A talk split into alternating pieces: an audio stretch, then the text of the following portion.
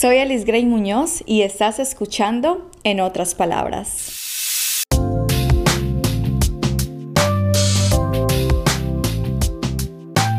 Llegamos al último episodio de esta serie. Aprendimos sobre buscar primero lo más importante, el rostro de Dios, de cómo ser administradoras de nuestro hogar y cuidar de las personas que habitan en él, de la importancia de llenarnos de Dios nosotras primero antes de dar. Y quizás pienses, pero la serie se llama Prioridades en Dios. Bueno, aquí les va.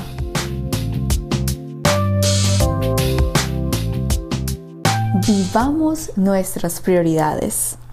Al vivir nuestras prioridades, estaremos enseñando y discipulando a otras mujeres sin decir ni una sola palabra. La mejor forma de enseñar prioridades a otros es ser ejemplo de tales prioridades. Después de todo, una imagen vale más que mil palabras. Toda mujer necesita modelos y ejemplos.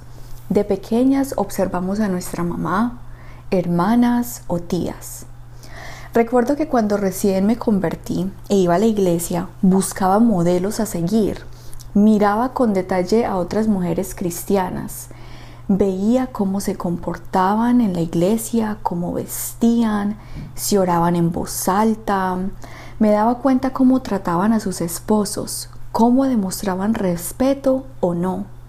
También miraba a las madres con sus hijos, cómo los disciplinaban, el tono de voz que usaban cuando hablaban con ellos y de qué manera reaccionaban los niños. Creo que en ese entonces me volví una experta observando. Noté que todo lo que se hace y no se hace enseña. Cuando me responden, tengo que hablar con mi esposo y te dejo saber, eso muestra cómo hacer de tu esposo una prioridad. Cuando planeas tus días basado en la agenda de tus hijos pequeños, ejemplificas el respeto a tus hijos. Nosotras deberíamos decir no, no solo a las cosas que son malas y pecaminosas, sino a las cosas placenteras, útiles y buenas, pero que impiden y bloquean nuestras responsabilidades y nuestra prioridad principal. Después de escuchar los episodios pasados, tenemos una comprensión más clara de cuáles son nuestras responsabilidades y la prioridad principal como mujer cristiana, esposa, madre y administradora del hogar. Ya que nuestras vidas son complejas y demandan mucho, necesitamos un plan si queremos vivir conforme a lo que Dios quiere para nuestras vidas. El orden con respecto a las prioridades hace que las decisiones que tomamos cada día y a cada momento sean más fáciles y sencillas. La palabra de Dios, la cual no cambia, nos da una segura dirección para cuando lo urgente nos llama, tratando de echar a un lado las tareas que en realidad importan en nuestras vidas. Las grandes tareas y objetivos principales son los siguientes. Lo primero es amar a Dios y seguirle de todo corazón. Lo segundo es amar ayudar y servir a tu esposo si estás casada. Después amar, enseñar y disciplinar a tus hijos si eres madre. Amar y cuidar de un hogar para poder proveer una vida de calidad para tu familia.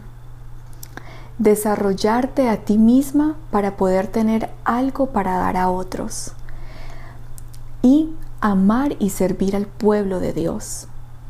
Para poner en práctica esas prioridades, implica que tengamos diferentes papeles, los cuales debemos cumplir en su totalidad, pero uno a uno. El saber cuáles son nuestras prioridades y escoger el papel indicado a la hora indicada nos mantendrá enfocadas por completo en lo más importante en un determinado momento. Estas prioridades nos ayudarán a tomar decisiones en cuanto a cómo pasar el tiempo e invertir nuestra energía. Las decisiones que tomamos son fundamentales en cuanto a las prioridades que practicamos. Lo que escogemos hacer refleja nuestras prioridades y determina si cumplimos el plan de Dios para nuestras vidas o no. El decir que sí o no a todo lo que se nos presenta es un asunto de decisión. Ya sea que estemos hablando de los próximos cinco minutos, la próxima hora, mañana o la eternidad. Las decisiones que tomes marcan la diferencia. Este es un ejemplo de una mujer que ajustó sus prioridades. Lina era una mujer muy involucrada en la iglesia, asistía a todas las actividades y era parte del grupo de las que ayudaba a planear. Su esposo era de las personas que iba de vez en cuando y no estaba tan involucrado. La lista de prioridades de Lina era algo así. Dios, servicio en la iglesia y su familia. Lina dejaba muchas veces a su esposo solo los fines de semana y entre semana por las noches para ir a la iglesia a ayudar con las preparaciones de los eventos o liderar un devocional o asistir a una integración. Esto conllevaba a que Lina le dedicara más tiempo al servicio en la iglesia que a la relación con su esposo. Un día en oración ella sintió convicción cuando leyó el versículo en primera de Pedro 3.1, que dice así, Asimismo, esposas, sométanse a sus esposos, de modo que si alguno de ellos no cree en la palabra, puedan ser ganados más por el comportamiento de ustedes que por sus palabras.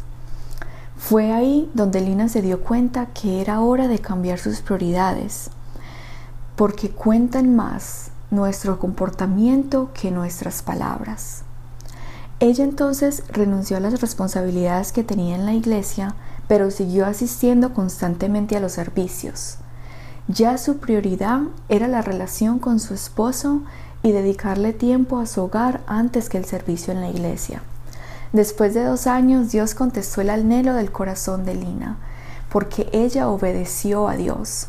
Su esposo empezó a servir en la iglesia y ahora los dos son un hogar que le sirve al Señor. Las prioridades de Lina ahora son Dios, su familia y el servicio en la iglesia.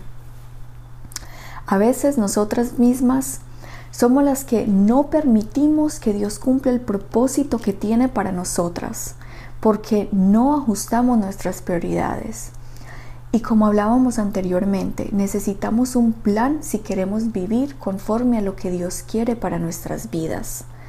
Para poder llevar a cabo todo esto, debemos planear nuestro día.